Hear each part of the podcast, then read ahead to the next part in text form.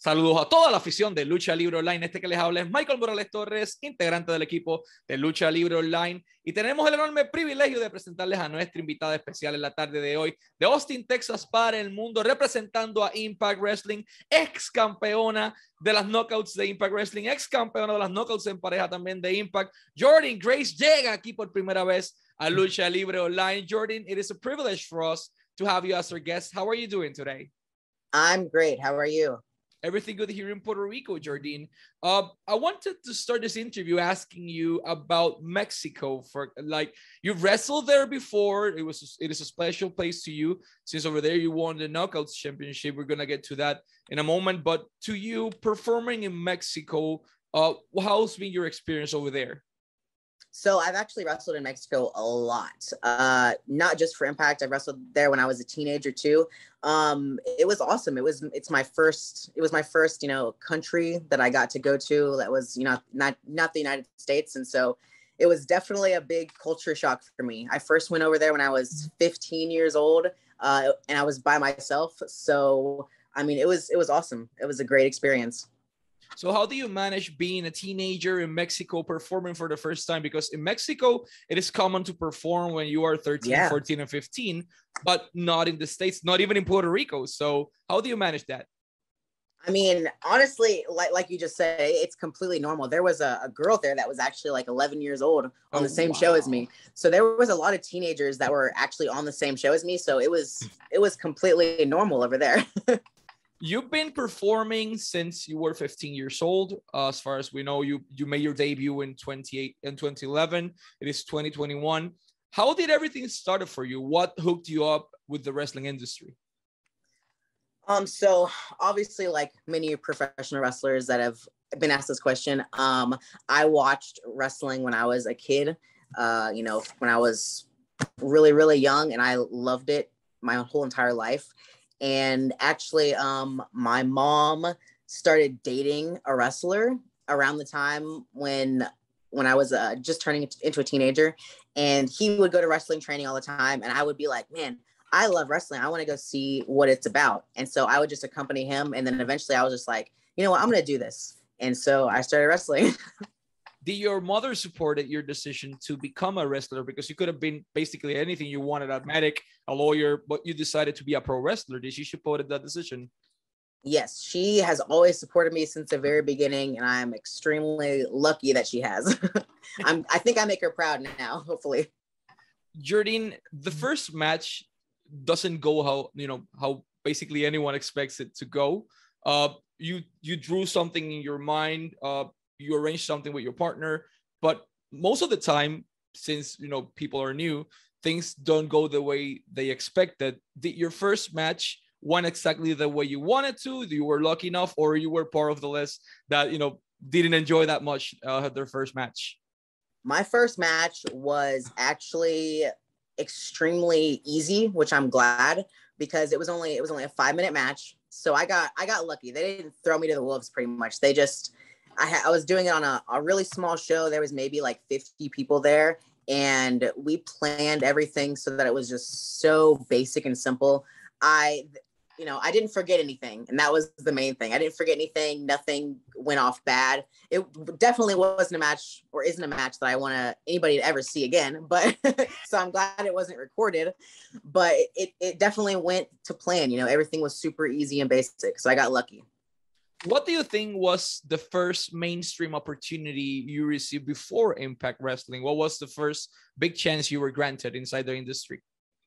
Um, the biggest opportunity that I got before Impact was right before I signed, and probably the the main reason that I'm I'm signed Impact today, and that was uh, my AEW, which was it wasn't AEW then, but it was uh, All In. All in. That was my my my big thing. That was uh, my big opportunity. I was the only girl in the the casino, the, the battle royal. So I got really lucky to be put in that position. And I did, I think I did, you know, pretty well with the opportunity that they gave me. To be the only woman in a ring full of guys like Brian Cage, Bully Ray, among many other of those guys, how do you feel, you know, representing the whole women out there that fought so much to be in the position you had the opportunity to be that night? I was really nervous, but I I knew I had to go out there and, and do my very best because I I want to show everyone. It was on TV, so you know if there was any little girls watching, I want them to know like you can do you can do this with the guys. You're you're you're strong. You're strong too. And so I feel like when I eliminated Brian Cage, that was definitely one thing that little girls could be like, holy holy crap, like that's incredible. Like I could do this one day. So after that match, you caught Impact Wrestling's attention and you got signed to a contract with the company. Who contacted you initially and you know, were you excited about this new opportunity in your life? Scott D'Amore initially contacted me. Um, he actually sent me a, a Twitter DM. And so I thought that was kind of funny because, you know, and we, we exchanged phone numbers there and uh, he called me and offered me a contract. And then, as they say, the rest is history you entered the Impact Wrestling roster. Uh, what was the first thing you saw backstage? Because big companies can be scary sometimes. For example, WWE, AEW, and Impact Wrestling itself. Like, uh, were you okay with the backstage dynamic once you entered to the company? I I'm lucky because at Impact there is a lot of people who came from the independent wrestling scene that I already knew. So a lot of people I've already worked with before, like um, LAX, Santana, and Ortiz. They're they're two of my really good friends and I've I've wrestled with them before. So I knew them and Ethan Page, I knew him. I just knew a lot of people going into the company. So I felt really comfortable right off the bat. So you entered to a knockouts division that was full of talent. It's still full of talent, but back then we had people like Taya, for example. Uh, and you had the opportunity to start, you know, growing more in terms of mainstream opportunities. People, more people are seeing you, more promoters are booking you. Uh, you are facing uh, more experienced challengers than probably before. What was the best thing for you about signing that Impact Wrestling contract? And do you feel comfortable being a part of this knockouts division? Uh, the best thing about signing the contract for me was just to get that opportunity. Obviously, being an Impact knockout is is a huge thing. Impact was the place that started the, the women's revolution, and they they had and they have some of the best wrestler women's wrestlers in the world. And I also wanted to sign there because I know even back then they were doing intergender wrestling, and that's something I knew that I wanted to do. Um, but as far as just the the women's locker room in general, it's changed actually quite a bit since I first moved in. But I feel like there's there's not a lot of uh, cattiness, I guess, or or competition because every every woman has something going for them. There's not one women's storyline. There's not one women's match on every show. Everybody is always doing something. So there's no need to, you know, be jealous of anybody or think, oh, I should be in that position because you're you're you're already doing something. And so you're just worried about yourself you mentioned something key in that last statement, and that's intergender wrestling. You had the opportunity to do that on Impact as well with guys like Rohit Raju, for example. What are your thoughts on intergender wrestling and how much does it helps the women's division reach the next level? Um, I don't think it it needs it necessarily to reach the next level, but I think it's definitely a, a good opportunity for for the men and women to show that they can work together and it's it has a there's something about it that people just love, you know, and it, and Impact stands out because they're one of the only mainstream companies that actually they do it and they do it really well. I got I got the opportunity to be in the the X Division title match last year, and that was a huge opportunity for me. And I felt like, you know, that was one of my best matches last year in general. So I just think that intergender wrestling in general is is amazing. I think it's good for both the men and the women. So there was a match where you faced Rohit Raju, and probably everyone lost their minds because for a second we thought that Jordynne Grace had actually mm-hmm. earned the X Division title. Over, you know, after that you had the opportunity to to to challenge for that title officially. Uh, to you as a human, how much uh, importance has that you can actually pursue not only the knockouts championship, not only the tag team knockouts title, but you can also go after the world title. You can go after the X division title as well.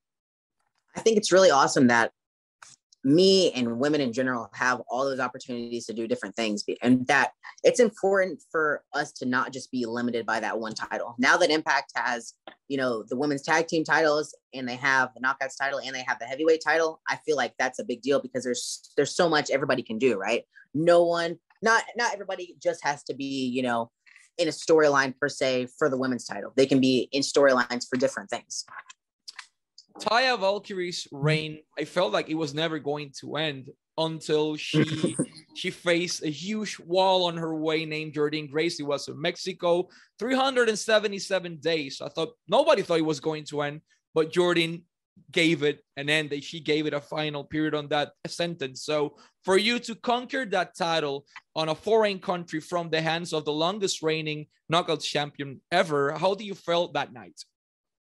Um, it was it was huge for me. I was definitely extremely nervous about it. Um, I just wanted everything to come off perfectly, and uh, that that was it was a huge deal for me. That's all I can say about it. Is just it was uh it was really really big. It was one of, if not the biggest moment in my career. You also had the opportunity to conquer more gold inside inside Impact Wrestling as well. Uh, you had the opportunity to defeat Fire and Flavor along with Rachel Ellering to conquer the Knockouts Tag Team titles. Was this, you know, another uh, gold stone in your record, or did it meant something huge like when you once uh, once you won the the Knockouts Championship, the singles one? It it definitely was a huge a huge thing for me too. Um, I was just happy that we finally beat Fire and Flavor. To be honest, like I feel like we've wrestled them so many times and we finally won those titles. So hopefully we can run it back and do it again with Rosemary and Jessica. The Impact Knockouts division is considered by many the best women's division, not in the US but in the whole planet. Why does Jordynne Grace think, uh, if she thinks the knockouts division is the best there is today in women's wrestling? Um, I think I think it's the best because it's uh it's like a family. Like everybody gets along, everybody helps each other out. It's a smaller roster, so I think that that definitely like helps the the familial feel, I guess you would say. And I think it's one of the best because we get to we have all these different opportunities. Like I said, we get to do the intergender stuff. We get to do um funny storylines. Like i know they do the um what do you call it? the cinematic matches. So like Su Yung is like a big a big part of that obviously. Su Yung and rosemary. So everybody has their own niche in impact wrestling in the in the women's roster and i feel like that's what makes us the best. Let's talk about your physical transformation. Obviously everyone changes but you were definitely you're not definitely the same that you were you know 10 years ago you have you know you're you're gonna you're more ripped than i'm gonna be all my whole life. So you're you're in a great shape. What inspired you to change your your eating habits your your diet your routines everything? Honestly uh this powerlifting competition i did this past month was a big part of it because you actually have to make a certain weight for the competition. So that was really something that motivated me to try to, to try to kick it into, you know, fifth and sixth gear and and try to make weight. Because if you don't make weight, you don't get to compete, right? of course. Uh your husband is is a huge name inside the wrestling industry as well. And he recently got named the 20th, you know, the top 20 uh, wrestlers for PWI. You place a statement over that, obviously proud, a proud wife about it. Uh, but unfortunately, the IWC, the internet wrestling community, can be a pain in the ass sometimes. Uh, sometimes, most of the time. But let's leave them aside. To you as a wife, to see your husband achieving so much, how do you felt knowing him, uh, all his work and everything? How do you felt seeing him on the on that top twenty list? I feel so proud of him. I'm like the past few years, his everything, his in ring, his character, everything he stands for is just he he's the best in the world in my eyes. Like he brought back single-handedly the Ring of Honor Pure Division, and I feel like that is that's huge just by itself. Like who, what other wrestler in the world has has done that? Has been like, I'm gonna bring back a division and done it. I feel like he's the only person that's ever done that, and I feel like he's one of the people right now. He's the face of Ring of Honor, and I remember when we first got together, he could barely get a dark match at Ring of Honor. So seeing him go from that to being at the very top is just, it's incredible. Impact Wrestling has many alliances with other companies like AAA in Mexico, for example, AEW, New Japan Pro Wrestling. Uh, you are not just a person that can be inside Impact, but due to their alliances, you can reach other companies as well. Is that something you'd be interested in doing in the future? Yeah, that would be that would be awesome. I would love to wrestle anywhere and everywhere. let's talk about the current knockout champion, Deonna Purrazzo, considered by many one of the best uh, women uh, wrestlers of probably of our generation. Uh, what's your opinion on the way Impact has been building not only his champion but its whole division? Um, so the way that they've they've built Deonna is, in my opinion, how she should be built. Um, you know, she didn't get the opportunity the opportunity she should have gotten in WWE. So I feel like now that she's not there anymore, she should obviously get as many, if not all, the opportunities that she should have gotten there, right? Yeah. So I feel like that's definitely appropriate. She's definitely one of uh, the best women's wrestlers in the world. I love wrestling her myself, so you know, I can I can say I can speak from personal experience that experience that she is definitely one of the best. And I feel like the way that they build their women's wrestlers in general, Impact is just they're really good at building stories inside of stories in the women's wrestling roster. Let's talk about what's you know you've been doing so many things inside the wrestling industry but outside the wrestling industry what do you like doing? What makes you smile? What are the things you like to do as a human not only as a wrestler?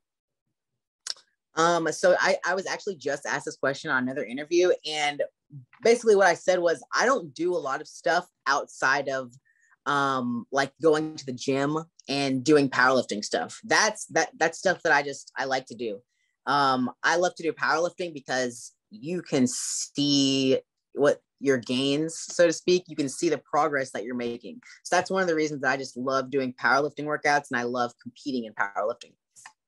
Perfect. If you allow me, I'll say something in Spanish to all our Spanish speaking audience. Impact Wrestling tiene su programación semanal todos los jueves, every single Thursday a las 8 de la noche, disponibles en el canal de YouTube de Impact Wrestling con una suscripción mensual que comienza desde solo un dólar y hasta cinco dólares para poder hablar en vivo con la mayoría de los talentos como Jordan Grace, también disponible en Access TV eh, la mercancía está disponible en shopimpact.com, shopimpact.com para t-shirts y diferentes mercancías. Al igual que ellos tienen su tienda en eBay, ebay.com. Los pueden buscar como Impact Wrestling para memorabilia, fotos firmadas, hasta, hasta bates rodeados de alambre de púa. Hay de todo allí que ustedes pueden echarle el ojo. También tienen sus tapings. Los tapings van a ser este viernes, sábado y domingo, 17, 18 y 19 de septiembre. De septiembre 17, 18 19 directamente allí en el Skyway Studios en Nashville, Tennessee. Y pueden adquirir sus boletos a través de impactwrestling.com, impactwrestling.com. Y créanme, vale la pena cada segundo. Van a tener varios tapings. Tienen Meet and Greet disponible. Jordan Grace va a estar disponible el viernes para Meet and Greet también con ustedes. Empiezan desde las 2 de la tarde. Tienen a todo el roster, así que adquieran sus boletos a través de impactwrestling.com y sean parte de esta experiencia directamente allí en Nashville, Tennessee, en, en el Skyway Studios. Jordans, before we go to our last question, I wanted to thank you so much uh, for your time. Last but not least, your contract ran up not that long ago. You had the opportunity to go wherever you wanted to go. All the companies wanted Jordynne Grace, but you decided to put the pen in the paper with Impact Wrestling, with your family, with your home. Why? Well, a lot of different reasons, but the main reason is uh is just personal freedom. I love Impact Wrestling schedule. Uh, I I'm very comfortable at Impact Wrestling. There's there's nothing that I don't like about it, and I didn't want to have to move anywhere or have a really heavy schedule. I still want to compete in powerlifting. I still want to be able to sit at home with my dogs and my husband during the week, you know. And so I think that that's those are the main reasons that I re-signed with Impact Wrestling. And I truly believe in the product. I feel like we're it's only up from here, right? It is. Let's hope to see more of you in both the women's or the knuckles division and the male division as well. I think you'll be a great fit for both of them. So thank you very much for your time. And let's wrap this up in Spanish. Esta fue Jordynne Grace y Michael Morales Torres para Lucha Libre Online, la marca número uno de Pro Wrestling y Combat Sports en español.